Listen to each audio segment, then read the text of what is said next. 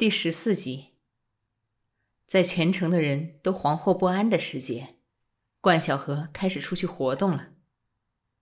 在他第一次出门的时候，他的心中颇有些不安。街上重要的路口，像四牌楼、新街口和护国寺街口，都有武装的日本人站岗，枪上都上着明晃晃的刺刀。人们过这些街口。都必须向岗位深深的鞠躬。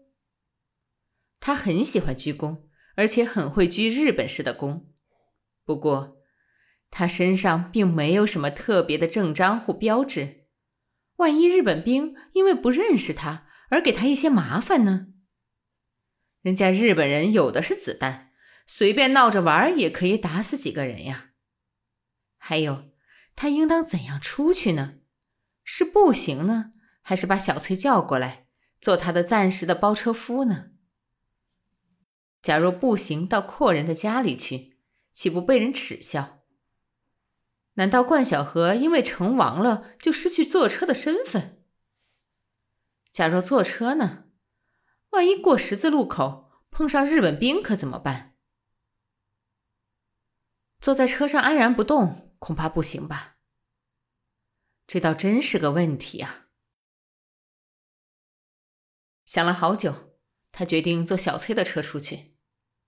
把小崔叫来，冠先生先和他讲条件。哎呦，小崔，这两天咋样？小崔，一个脑袋像七棱八瓣的倭瓜的年轻小伙子，没什么好气儿的回答：“咋样？还不是饿着？”不错，冠先生确是小崔的主顾。可是小崔并不十分看得起冠先生。冠先生降格相从的一笑：“嘿，得嘞，今天不至于饿着了，拉我出去吧。”出去？城外头还开着炮呢。小崔并不十分怕大炮，他倒是心中因怀疑冠先生要干什么去而有些反感。他不准知道冠先生出去做什么。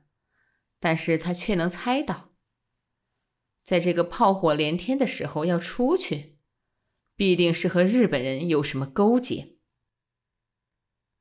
他恨在这个时候与日本人有来往的人，他宁可煞一煞腰带，多饿一两顿，也不愿拉着这样的人去满街大跑。生活艰苦的人，像小崔，常常遇到人类和其他的一些动物最大的忧患。就是饥饿。可是因为常常的碰上他，他们反倒多了一些反抗的精神，积极的也好，消极的也好，他们总不肯轻易屈服。冠先生可是不太明白这点道理，带着骄傲与轻蔑的神气，他说：“我不叫你白拉，给你钱，而且……”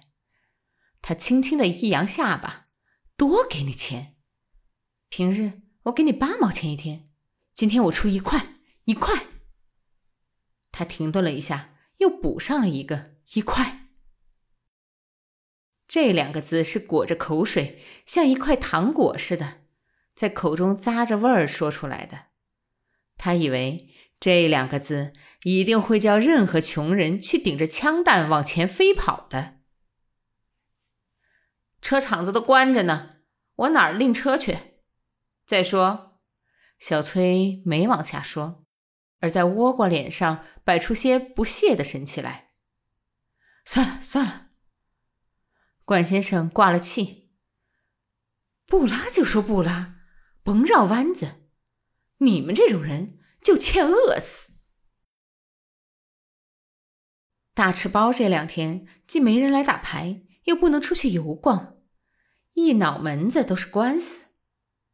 他已经和尤通芳和两个女儿都闹过了气，现在想抓到机会另辟战场。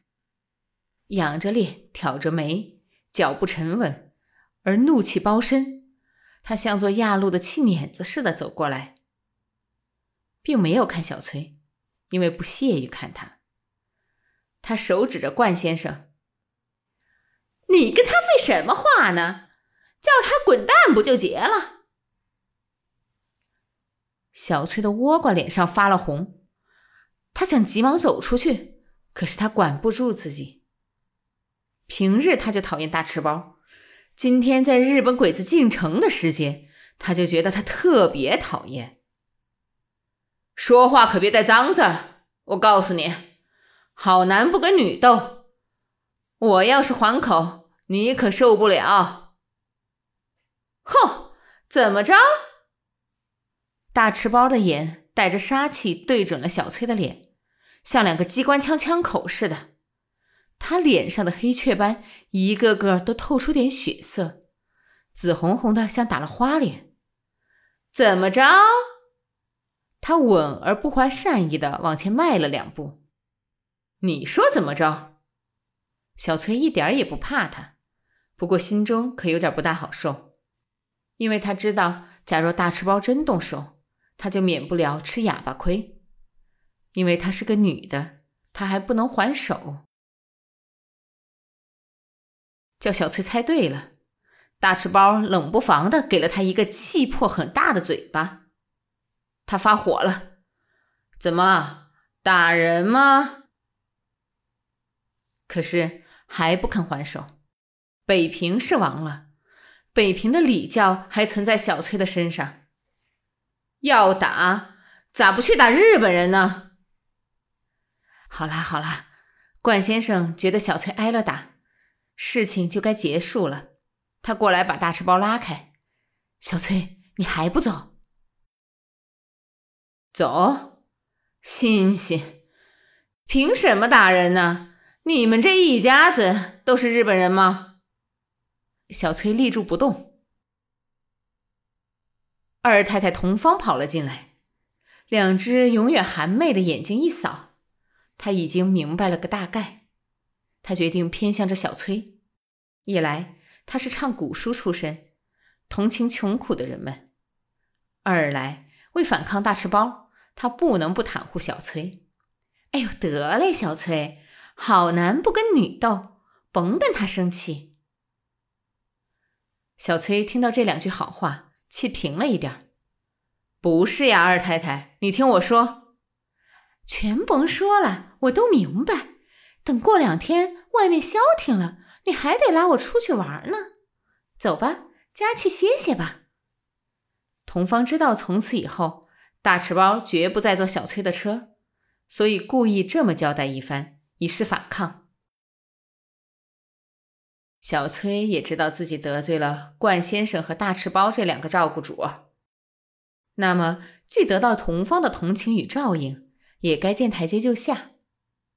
好了，二太太，我都看在你的面上了。说完，手摸着热辣辣的脸往外走。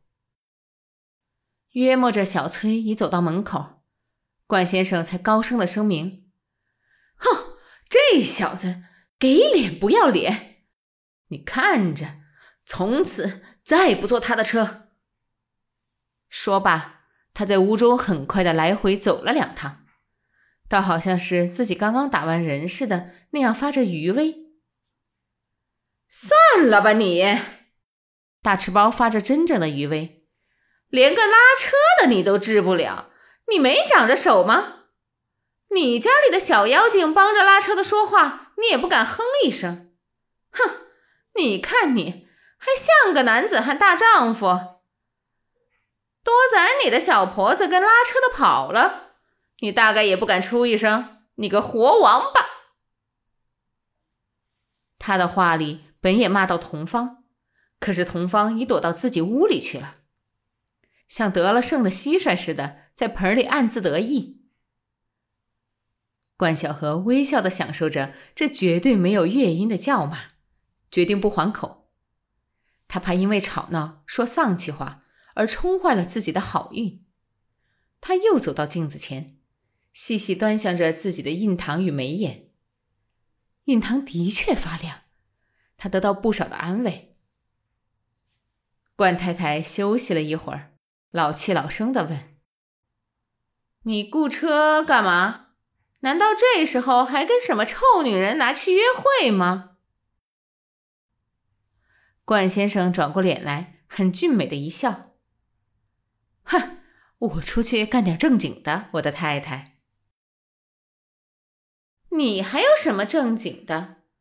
十来年了，你连屁大的官都没做过。哎呦，这就快做了啊！怎讲？一朝天子一朝臣，你还不明白吗？哦，大赤包由鼻孔里透出点不大信任他的声音与意思。可是很快的，他又嗯了一声，具有恍然大悟的表示。他马上把嘴唇闭上，嘴角下垂，而在鼻洼那溜露出点笑意。他的喜怒哀乐都是大起大落、整出整入的。只有这样说恼便恼，说笑就笑，才能表现出他的魄力与气派，而使他像西太后。他的语声忽然变得清亮了。你为什么不早说？走，我跟你去。咱们俩走着去。不会叫汽车吗？铺子都关着门呢。就是铁门，我也会把它砸开。走。